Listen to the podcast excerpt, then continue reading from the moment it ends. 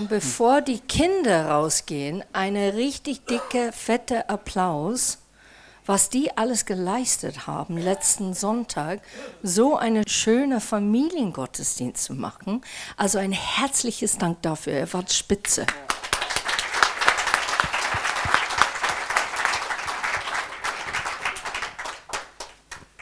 Vater, ich bete, dass du mir hilfst einfach heute Morgen, weil es mich persönlich auch trifft.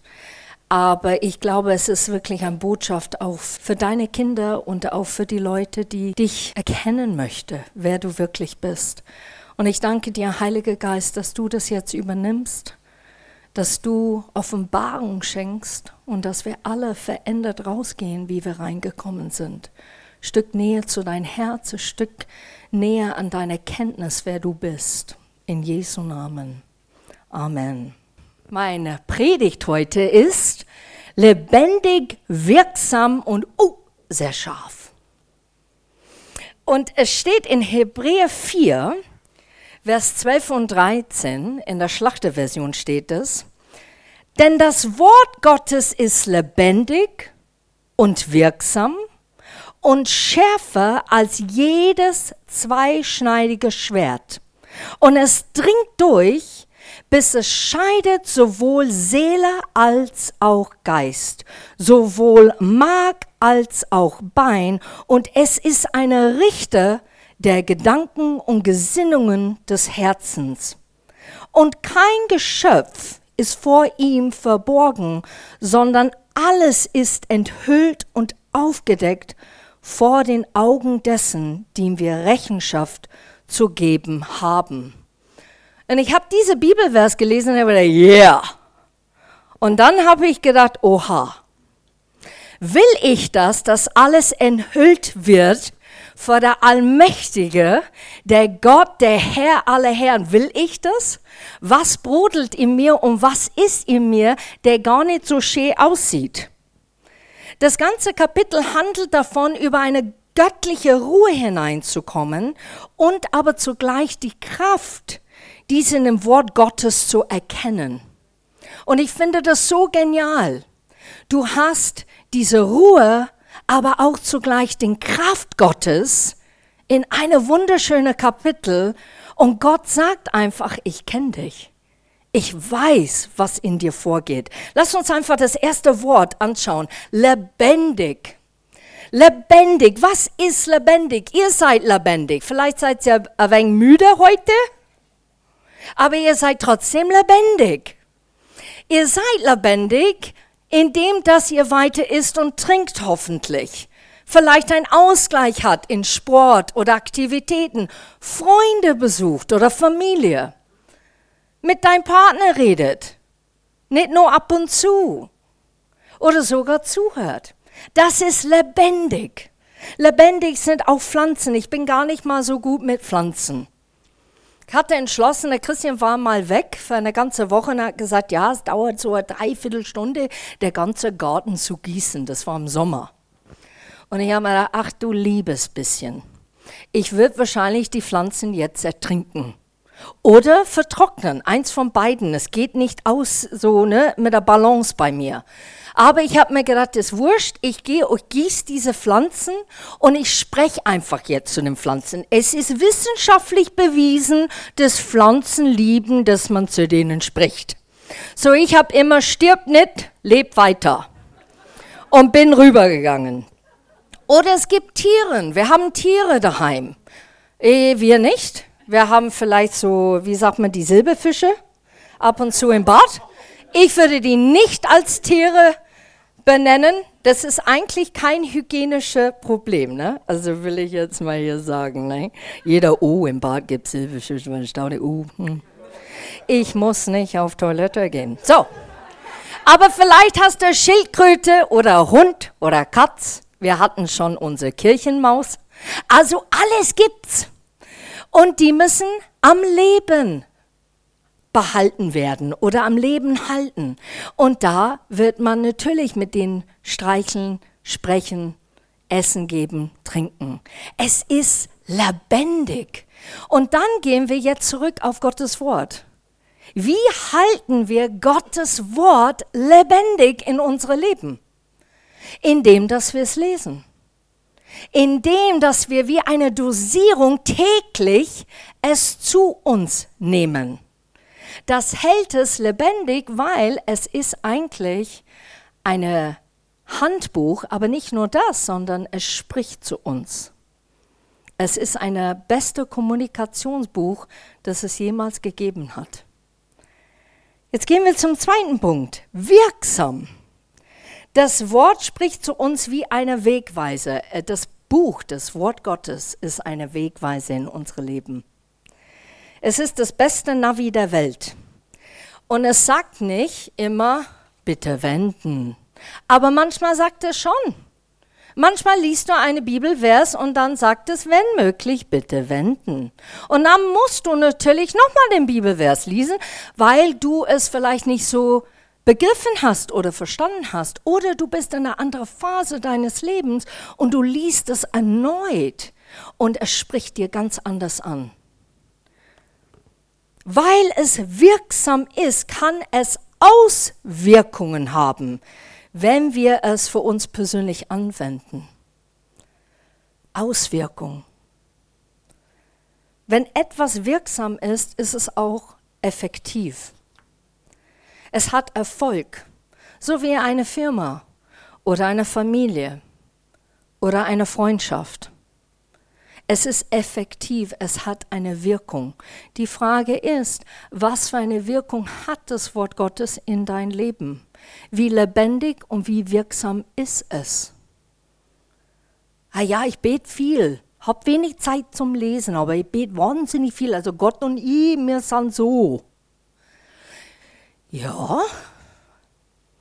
Wenn es aber dann plötzlich ein Tal gibt oder eine Herausforderung, es ist so wichtig, dass man auf das Wort Gottes stehen kann. Sogar muss. Weil deine Gedanken, deine Gefühlswelt sagen in dem Augenblick was ganz anderes. Und dann fängt man an, Fragen vielleicht zu stellen, zu zweifeln, Angst zu haben. Und deshalb ist es so wichtig, auf das Wort Gottes zu erkennen, es ist lebendig in meinem Leben, es ist wirksam. Jetzt können wir da stoppen und sagen, das war eine schöne Predigt, vielen Dank fürs Kommen.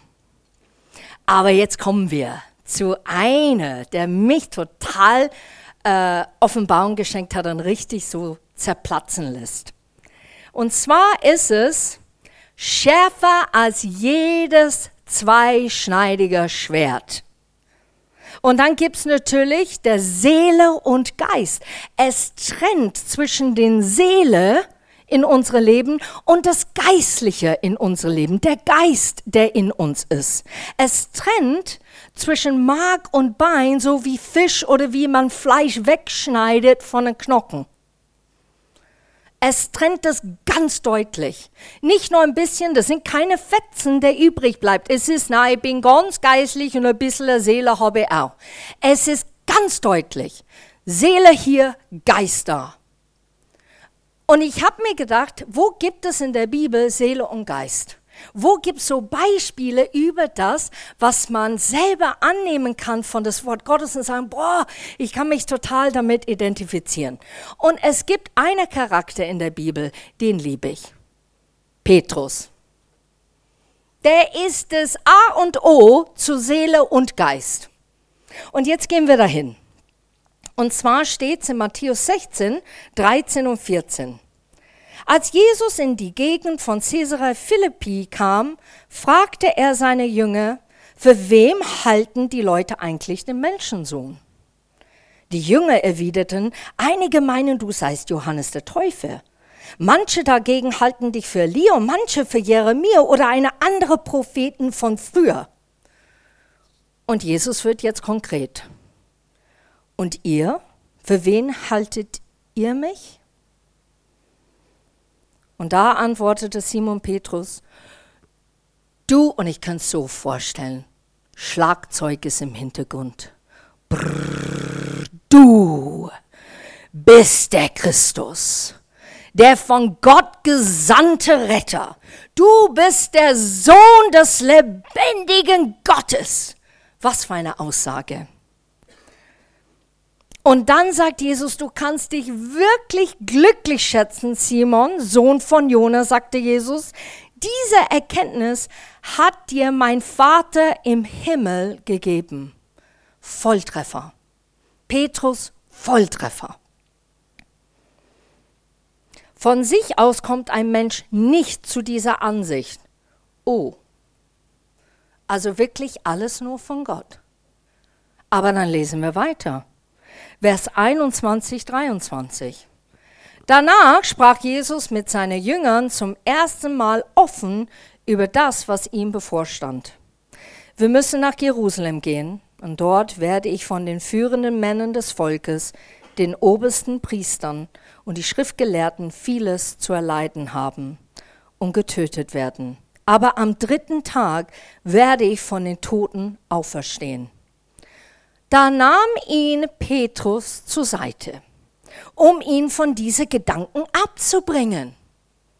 Herr, das möge Gott verhindern, so etwas darf dir niemals zustoßen. Wie grausam. Und was sagt Jesus? Sagt, sagt na, mein Petrus, ich kenne dein Herz. Nee, Jesus sagt ganz hier, ganz deutlich, weg mit dir, Satan. Du willst mich hindern, meinen Auftrag zu erfüllen. Was du da sagst, ist menschlich gedacht, aber Gottes Gedanken sind anders. Da hast du es in einer Kapitel. Erstmal das Geistliche, die Erkenntnis. Und dann hast du aber das Seelische, der plötzlich leidet und Sehnsucht hat, dass Jesus für immer bei denen bleibt, dass er nicht leiden muss, was er jetzt gerade beschreibt. Eine zweite Begebenheit. Und dann gehen wir mehr rein. Matthäus 17, 1 bis 7, habe ich schon mal gepredigt darüber. Sechs Tage später nahm Jesus Petrus, Jakobus und dessen Bruder Johannes mit auf einen hohen Berg. Sie waren dort ganz allein. Da wurde Jesus von ihren Augen verwandelt, sein Gesicht leuchtete wie die Sonne und seine Kleider strahlten hell. Dann erschienen plötzlich Mose und Elia und redete mit Jesus. Petrus rief, ich finde das erstaunlich. Du hast eine heilige Begegnung, würde ich behaupten. Ähm, ich weiß nicht, ob ich dann schreien würde. Ich bin relativ laut und ich bin relativ mutig. Aber wenn Gottes Heiligkeit rankommt, dann bin ich sehr klein mit Hut. Nein, Petrus entschließt hier etwas zu rufen. Herr, wie gut, dass wir hier sind. Wenn du willst, werde ich hier drei Hütten bauen, eine für dich und eine für Mose und eine für Elia. So schön ist es hier. Das mache ich jetzt. Ich werde aktiv. Es ist super. Komm, lass uns hier verweilen. Jetzt aber kommt's. Ich finde das der Hammer. Noch während er redete, hüllte sich ein leuchtende Wolke ein und aus der Wolke hörte sie eine Stimme. Dies ist mein geliebter Sohn, über den ich mich von Herzen freue, auf ihn sollt ihr hören. Bei diesen Worten erschraken die Jünger zutiefst und warfen sich zu Boden. Aber Jesus kam zu ihnen, berührte sie und sagte, Steh auf, fürchte euch nicht. Noch während Petrus redete, Gott erschien mit einer Wolke. Gott trennt das Geistliche und die Seele. Und es interessiert ihn nicht, in dem Moment, wie es dir dabei geht, er unterbricht es, weil geistlich und Glauben und Hoffnung und sein Wort soll bestehen. Und jetzt gebe ich ein Beispiel waren im Krankenhaus jetzt für diese Tagen. Wir haben Geschichten gehört, da kannst du eigentlich, glaube ich, 24 Stunden nur auf die Knie gehen und für Leute beten. Es berührt mich so sehr, dass so viele Leute leiden. Wir waren in ein Zimmer mit zwei Damen und wir hatten super Gespräche. Einer hat gesagt, sie strahlen so schön. Ich habe gesagt, echt, ist das nicht die Müdigkeit? Nein, sie strahlen. Ich weiß nicht, weiß, was ist denn das? Ich habe gesagt, ah, ich habe gesagt, das ist definitiv Jesus. Und dann haben wir gesungen. Die kommen jetzt zum Konzert und haben schon Karten gekauft. Und wir hatten einfach einen ganz tiefen Austausch mit dieser kostbaren Damen im Raum. Und ich war beruhigt, Rebecca war nicht allein und sie war wirklich mit ganz nette Damen. Die hatten Geschichten, die waren vielleicht nicht so extrem. Die durften dann nach Hause gehen. Und dann gab es einen Wechsel. Dann gab es eine Frau, die so leidet, richtig leidet. Die hat eine Geschichte hinter sich, da findest du kaum Worte des Tröstes weil sie alles hinter sich hat. Sie ist seit Juli da drin. Und da kam dann diese Atmosphäre im Raum, der ganz anders war. Schwermütig, Trauer. Und die Diagnose bei Rebecca war, oh, irgendwas stimmt da nicht, noch ein OP. Meine Seele brüllte zu Gott. Jetzt reicht's. Was soll das? Ich glaub doch an dich. Wir beten, wir haben extra extrem spezifisch nur für das gegen das gebetet. Jetzt ist es gekommen, wie ein Flut. Was soll das? Das ist meine Seele. Und in denselben Moment habe ich gesagt, Gott, das ist meine Seele, ich erkenne das. Das ist die Kerstin, der das jetzt gerade rauslassen will und darf. Du darfst es bei Gott rauslassen. Das ist das Tolle. Aber der zweite Stelle und Frage, die ich dann gestellt hatte, wie geht's weiter? Was soll ich machen? Und ich fand das so super, wie Gott eigentlich wieder mich erinnert. Als ich ganz still im Bett lag und konnte nicht schlafen, Kerstin, du hast gesagt, egal was, du würdest mich anbeten. Und ich habe mir gedacht, oh ja, das stimmt. Aber weißt du, es ist jetzt ein bisschen heftig. Und dann kam es wieder. Kerstin, du hast gesagt, du würdest mich anbeten egal was passiert. Und ich habe gesagt, ja Gott, das habe ich dir versprochen. Und ich nehme es total ernst. Und es tut mir leid, ich lege alles jetzt vor dir hin, meine ganze Wut und Enttäuschung, meine ganze Angst um mein Kind, über unser Kind. Ich lege das jetzt vor dir. Und ich mache das, was meine Seele nicht machen möchte. Ich erhebe meine Hände und ich bete dich an. Und wir sind dann rein am nächsten Tag und Rebecca lag da und ich habe gesagt, Rebecca, ich weiß, du hast Angst vor ein paar Dinge, dass die Ärzte machen möchten jetzt. Sollen wir singen? Und die andere Dame war raus für eine Untersuchung, so wir hatten den Raum komplett vor uns. Und dann haben wir echt gesungen. It may look like I'm surrounded, but I'm surrounded by you. This is how I fight my battles. Ich bete dich an, Gott. Ich erkenne dich in Gott in diesem Raum. Ich bete dich an. Meine Seele schreit, du armes Ding.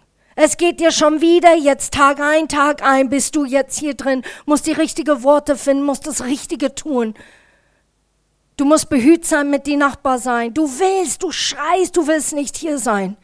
Jeder schaut dich an, so wie Mai, die Mama ist wieder da. Hat sie eine Ahnung? Dann macht die Mama ihren Mund auf. Oh, die Mama hat Ahnung. Mögen wir die Mama? Das ist wirklich so manchmal. Und Krankenschwestern und Ärzte, die tun ihr Bestes, verstehen wir nicht falsch, aber die sind auch Menschen, die sind auch müde, die haben auch Schichtarbeit. Und ich habe mir gedacht, nee, wir beten jetzt Gott an. Ich habe gesagt, Rebecca, du musst nicht, wenn du nicht singen möchtest, dann ich singe. Und sie hat gesagt, nein, Mama, ich singe. Und dann haben wir gesungen. Wir haben alle Lieder gesungen, rauf und runter. Wir beugen uns von dir. Majestät. Wir haben dann in Englisch gesungen. Eine kam rein, boah, ist das schön. wieder rausgegangen, weitergesungen. Und du hast gemerkt, ich entscheide mich, dass meine Seele leise ist. Und ich glaube wirklich, ich möchte euch ermutigen, es ist gar nicht leicht. Es ist gar nicht easy. Deine Gedanken kommen genau sofort wieder, wenn du wieder aus diesem Platz, wo du mit Gott warst, wieder. Schau, und jetzt male ich dir die Zukunft. Und du denkst, oh mein Gott, bitte nicht die Zukunft so. Bitte, liebe Gott, hab Erbarmen. Und vielleicht sitzt du hier und du hast genau so was erlebt oder du erlebst sowas. Und ich möchte dich ermutigen. Lass deinen Geist, die lebendig und wirksam ist, lass deinen Geist, die lebendig und wirksam ist, der Heilige Geist, das Wort Gottes in dir hinaufsteigen und wirklich das Sagen haben. Es ist nicht easy und es ist kein leichter Weg, aber es ist tatsächlich eine Entscheidung. Und ich möchte euch ermutigen, ich möchte euch ermutigen, vergesse nicht, was Gott zu dir mal gesprochen hat. Es sind manche Leute, die sitzen hier und die sagen, boah, Gott hat mir was gesagt, vielleicht vor sieben Jahren. Und ich habe es komplett vergessen. Kehr zurück zu dem Wort. Höre, was dein Gott zu dir sagt.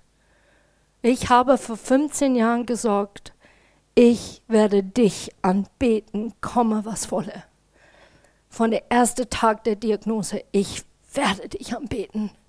Ich lasse meine Beziehung und meine Freundschaft und meine Liebesbeziehung mit dir nicht verrotten, zerstört werden oder rauben.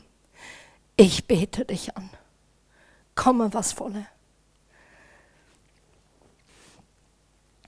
Ich würde ganz gern, dass wir jetzt in Gruppen gehen. Weil jetzt ist die Zeit zu beten. Wisst ihr das? Und es gibt vier Bereiche, die ich gerne sagen möchte, wo wir wirklich beten können.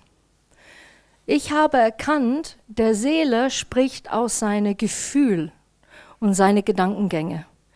Und ich kenne das. Ich habe Gebete gebetet, diese Woche, letzte Woche aus meiner Seele. Nicht aus Gottes Wort, wirklich aus meiner Seele. Dann habe ich gemerkt, hm, das ist nicht so gut. Ich muss Gottes Wort nehmen. Ich muss Gottes Wort nehmen, mich zu erinnern, aber auf darauf zu verstehen und zu stehen, zu bleiben, damit Gott wirken kann. Warum? Weil Gott wirkt im Glauben. Gott wirkt durch sein Wort. Er wirkt nicht durch unsere Emotionen. Obwohl Emotion wichtig ist und er hat uns das geschenkt. Aber da wirkt er nicht immer. Ab und zu natürlich ergänzt sich das mit das Geistliche. Aber eigentlich Gott wirkt durch seinen Geist. Und das sind vier Bereiche, in die ich sagen möchte. Und vielleicht hört ihr das an und sagt, das möchte ich spezifisch dafür beten. Das erste wäre die Vision für Quelltor. Wir können das genau schwarz auf weiß auf Quelltor tun.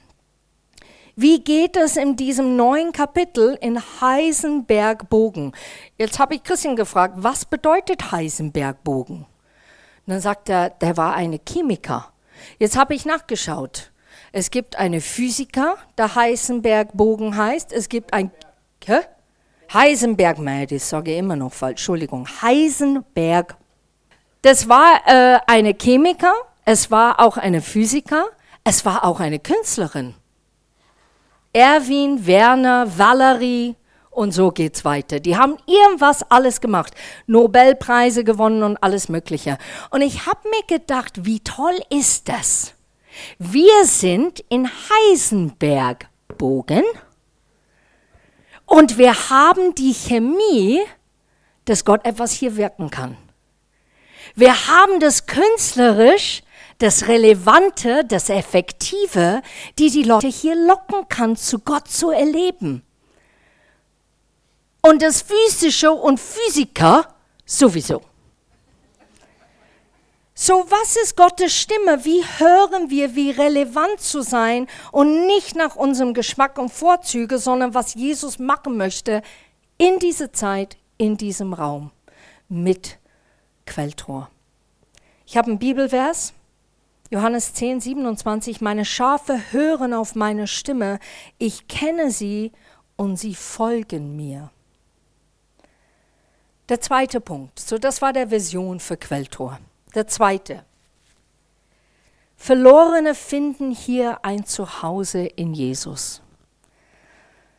Markus 16, 15. Dann sagte er zu ihnen, geht hinaus in die ganze Welt und verkündigt allen Menschen die rettende Botschaft. Das ist echt ein Auftrag, den wir haben.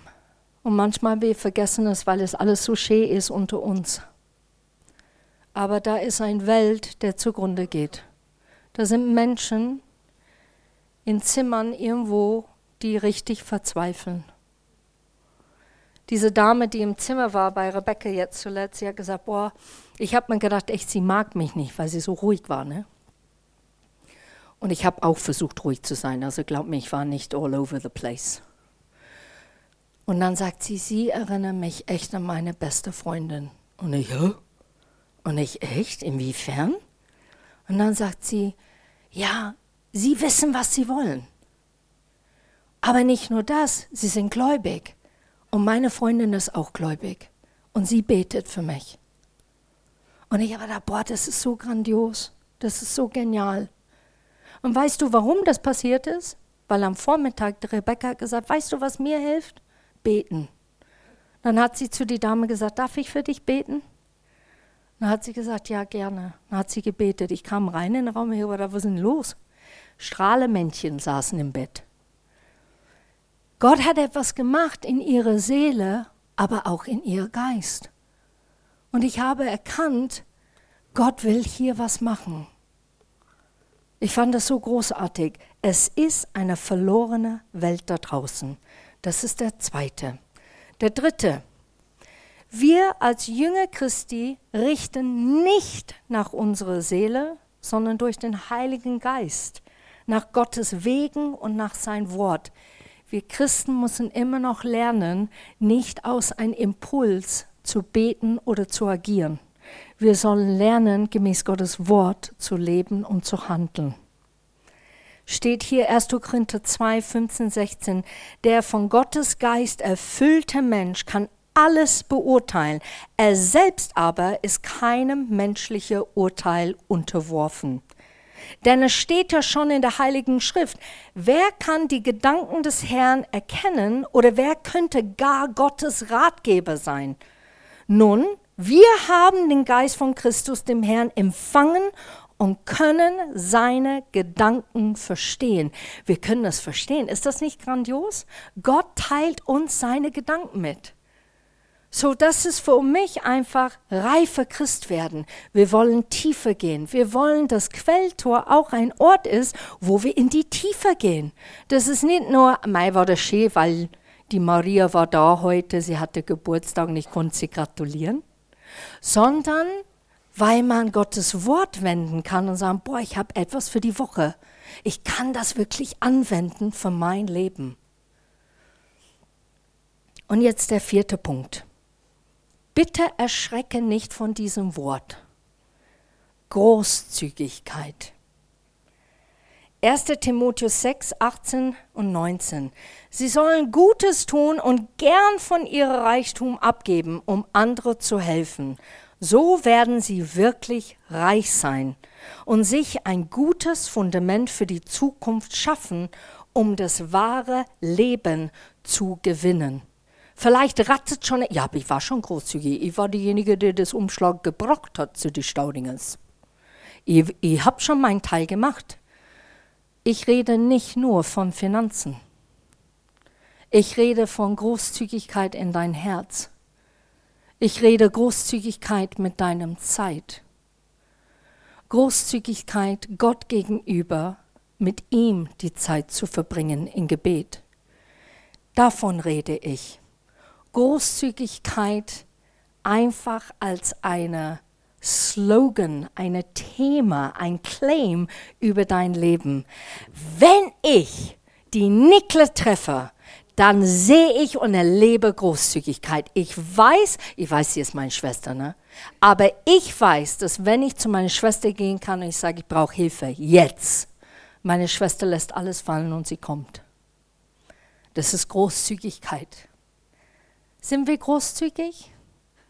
So, das ist der vierte Punkt, dass ich beten möchte für uns als Christen, großzügig zu sein. So, wir machen es so, ihr Lieben. Es sind vier Ecken in diesem Raum. Gott sei Dank sind da nur vier Punkte. Die erste Punkt, Vision für Quelltor. Die zweite, für die Verlorene zu beten. Die dritte, dass wir als Menschen nach Gottes beurteilen, beurteilen und tiefer gehen als Jünger Christi. Und der vierte, Großzügigkeit. Ich würde sagen, Nummer eins, Vision geht dahinter. Nummer zwei, Verlorene da drüben. Nummer drei, hier für die Tiefe und Gottes Reife. Und die vierte für die Großzügigkeit. Ich bete, dass ihr aufsteht und dass wir jetzt wandeln. Los geht's! Vater, ich danke dir von Herzen, dass du unsere Gebete erhört hast. Ich danke dir von Herzen, dass du deine Arme mobilisierst und dass es eine Auswirkung hat, weil wir dein Wort genommen haben heute Morgen. Und es ist lebendig und es ist wirksam und es funktioniert und es wird eine Auswirkung zum Guten für deine Ehre und deinen Name und wer du bist haben in Quelltor in Jesu Namen. Amen. Bevor ich äh, den Gottesdienst einfach abschließe mit einem Segensgebet, da ist ein Aspekt, der ich noch mal kurz erwähnen möchte, der Meg eigentlich gebetet hat jetzt in unserer Runde. Und zwar, die Psalmen sind voll mit, wie David und anderen aus ihrer Seele zu Gott gerufen haben. Und am Anfang finde ich das so sympathisch und es bringt einen Klang in meine Seele, wo ich sage, ja, hey, ich fühle mich genauso, du bist ein gerechtig Gott, da ist so viel Ungerechtigkeit. Heute quäle ich mich, ich leide, wo bist du? Ich sehe dich nicht, ich spüre dich nicht. Aber immer am Ende, und deshalb finde ich, dass das passt so gut zu dieser Botschaft heute Morgen, der Seele ruft hinaus und der Seele aber findet Ruhe in das Geistliche. Weil am Ende sagt David, aber ich erkenne, dass du Gott bist. Ich erkenne, dass deine Wege mit Vollmacht und Autorität sind. Ich erkenne, dass du bei mir bist, dass du mich nicht verlässt, dass dein Wort, was du sprichst, ist wahr. Und deshalb möchte ich euch einfach ermutigen, es ist okay, wenn der Seele leidet, aber das Volltreffliche ist, finde in das Wort Gottes das lebendige, wirksame, der die zweischneidige Schwert, das richtig trennt, damit du erkennst, auf was du stehst und mit wem du gehst. Und das ist Jesus. Amen. Mich hat es vorhin so bewegt, als die Kerstin uns ihre Geschichte mit der Rebecca geschildert hat. Ich habe dann auch im Geiste für dich, euch gebetet. Und mir war es jetzt so, als Gott mir direkt was gegeben hat. Und zwar steht im Psalm 91, die Überschrift ist in der Luther, unter Gottes Schutz. Und da heißt es ab Vers 9, denn der Herr ist deine, eure Zuversicht. Der Höchste ist deine Zuflucht. Es wird dir kein Übel begegnen und keine Plage wird sich deinem Hause, eurem Hause nahen. Denn er hat seinen Engeln befohlen, dass sie dich behüten auf allen euren Wegen, dass sie dich, euch auf Händen tragen und ihr, hier steht du, deinen Fuß nicht an einen Stein stoßest, ihr. Über Löwen und Ottern werdet ihr gehen und junge Löwen und Drachen niedertreten. Er liebt mich. Sie liebt mich, sagt Gott, sagt Jesus. Darum will ich euch erretten. Ihr kennt meinen Namen, sagt Jesus. darum will ich euch schützen. Ihr ruft mich an, sagt Jesus, darum will ich euch erhören. Ich bin bei euch in der Not, ich will euch herausreißen und zu Ehren bringen. Ich will euch sättigen mit langem Leben und will euch zeigen mein Heil. Das kann jeder für sich, da kann jeder seinen Namen einsetzen. Aber ich setze jetzt eure Familie ein und auch Quelltor. Amen. So Jesus, wir nehmen diesem Wort heute Morgen und wir danken dir, dass deine Heil und deine Zuversicht, deine Schutz ist mit uns diese Woche. Und ich bete um Weisheit. Ich bete, dass du uns trägst, wo wir so dringend getragen brauchen. Ich bete um dein Trost und deine auferbauende, glaubenserfüllte Worte, die Berge versetzen können. Und ich danke dir, Vater, wir werden nicht müde oder matt, sondern wir heben unser Blick und wir beten dich an. Bitte begegne und segne jeder Einzelne, der heute hier ist und jeder Einzelne, der nicht hier ist. Und dass deine Wille geschieht in unsere Leben. In Jesu Namen. Amen. Es gibt, äh, glaube ich, Kaffee und Kuchen oder Kaffee und Plätzchen. Irgendwas Leckeres gibt's und äh, verweile ein bisschen. Und äh, wäre schön, euch zu sehen dort. Dankeschön.